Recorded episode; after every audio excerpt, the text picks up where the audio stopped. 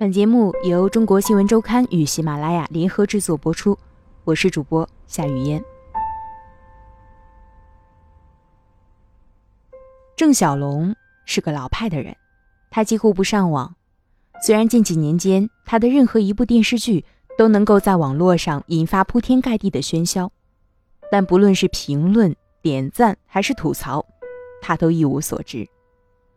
他的信息来源渠道。仿佛依旧停留在昨天，靠订阅报纸、与朋友聊天，还有就是在接受采访时与记者交流，来获取外界对于他作品的反馈。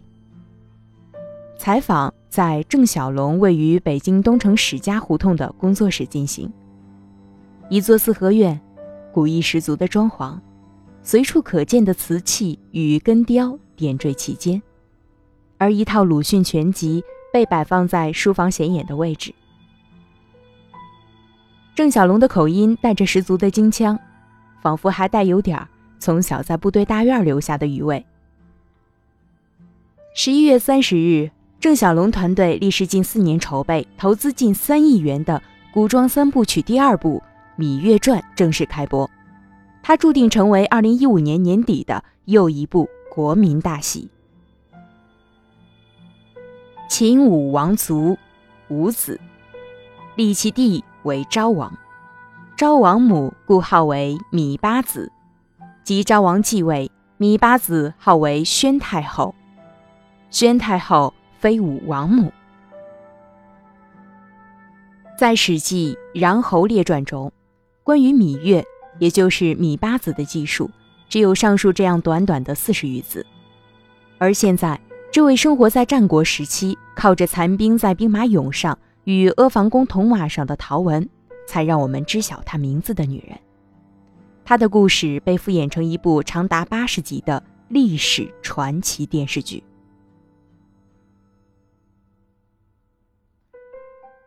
正因为史上的记录非常少，所以才有了让我们发挥的空间。郑晓龙对中国新闻周刊说。二零一二年，在《甄嬛传》首轮播出并取得巨大影响之后，各类古装题材的剧本与故事大纲如雪片般飞入了花儿影视制作公司。而按照郑晓龙团队的初衷，自《甄嬛传》开始，他们想打造三部讲述不同年代背景、不同人生选择的女性故事，组成古装三部曲。而作为古装三部曲第二部的《芈月传》。拥有与《甄嬛传》同样的出品公司、制作班底，甚至同一位女主角。在立项伊始，芈月与甄嬛相互类比的声音就不绝于耳。事实上，芈月的筹备与拍摄过程就是去甄嬛化的过程。郑晓龙与制片人曹平持着同样的观点。在《芈月传》剧本创作的过程中。郑晓龙团队还专门为此开会，一点一滴仔细对比《芈月传》的剧本是否存在与《甄嬛传》相似的桥段内容或者细节阐述，一经发现立刻剔除。而通过郑晓龙的讲述，我们可以得出这样的结论：《甄嬛传》与《芈月传》的区别，一部是局限在紫禁城后宫内的决斗，而另一部则有着心怀天下的格局。我想讲述一个单纯的、带点孩子气的小女孩，最后如何成为一个心怀天下女政治家的故事。郑晓龙这样概括《芈月传》的剧情：如果说清朝女子甄嬛一生都局限在紫禁城内，演绎着一出出的宫斗，那么战国的芈月则有着更加天高海阔的视野与心胸。她最终的着眼点。是天下。芈月与甄嬛不同，她不是小女人，她是有史书记载的中国第一位女政治家。她不像甄嬛，反而有些像英国历史上的伊丽莎白一世。郑晓龙说。然而，提起中国历史上的女性政治家，大部分的电视剧收视群体所能联想到的，更有可能是吕后、武则天，甚至慈禧太后。而他们的人生故事似乎也与宫斗有着不解之缘。事实上，我非常讨厌那些关于心机阴暗的东西。在《芈月传》中，我就是想表现一个女人，她可以不靠美色与那些邪门诡计，最终也能走向成功。郑晓龙对中国新闻周刊这样形容：在筹拍《芈月传》的过程中，郑晓龙曾经看过一部由美国 HBO 制作的历史剧《罗马》。在那部以公元前五二年正值鼎盛时期的罗马共和国为叙事背景的电视剧集中，人类还处在童年时期，一切的文明刚刚萌发，一切的繁荣儒节与规则。还未置顶，而在这样的舞台上登场的英雄美人，似乎每个人都充满了鲜活又野性的魅力。而在中国的历史上，春秋战国时期似乎也有这么点类似的味道。在芈月所处的时期，正是奴隶社会到封建社会过渡的阶段。要知道，一个新兴的社会总是充满了积极向上的力量。郑小龙说。而处在这个历史阶段中的芈月，她是一个充满了光明的人。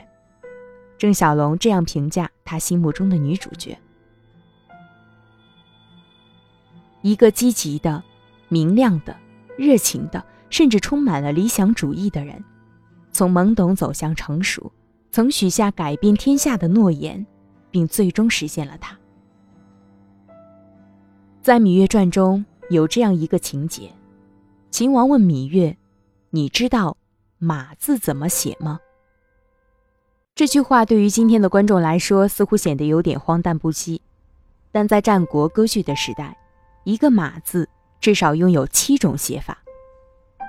最后，秦王问芈月：“你愿意与我一起一统天下吗？”而事实上，如果把当下的中国电视剧市场比喻成一个王国的话，《芈月传》所着眼的天下。显然比《甄嬛传》更加扩大。按照与郑晓龙长期合作的花儿影视公司出品人郭勇的讲述，在资本运营方面，《芈月传》与《甄嬛传》最大的区别就是它的投资更加巨大。他列举说，《芈月传》全程拍摄都使用的是 4K 摄像机，有着电影一般的质量与质感，并且郭勇还透露，这部作品以后非常有可能会改编成电影。正式在大荧幕上放映。而制片人曹平则介绍说，《芈月传》的海外销售量将超越《甄嬛》。美国、加拿大、澳洲、韩国，所有东南亚国家以及香港、台湾等地区，几乎大部分有着电视覆盖的主流国家，都卖出了《芈月传》的拷贝版权。老派人郑晓龙的审美观也很老派，在他的心目当中。男人要像男人，女人要像女人。男人要充满骑士精神，女人要善良，别那么物质。我不欣赏女权，当然也不赞同一夫多妻。郑晓龙开着玩笑形容他的爱情观。在《芈月传》中，由孙俪饰演的女主角芈月，与方中信饰演的秦王嬴驷，黄轩饰演的楚公子黄歇。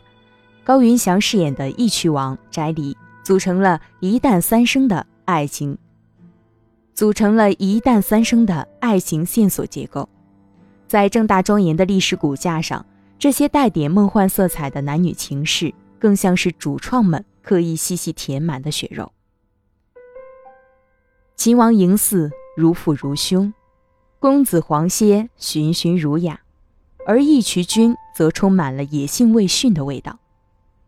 按照郑晓龙的人物预示，每一位男主角都恰到好处地担当着在一个女人成长的各个阶段梦想中的那个完美男人。在日常生活中，郑晓龙喜欢研究点心理学，并把这套哲学灌注到他作品中的那些男男女女身上。《芈月传》中的一个情节是郑晓龙自己想出来加上的。秦王嬴驷为赢得芈月的真心，采用了一个方法。他每天循循善诱地听芈月讲故事，而故事的主题全部是围绕他那位失散了的青梅竹马的恋人黄歇。终有一天，芈月张开嘴，却发现自己再也没有什么东西可以讲出来了。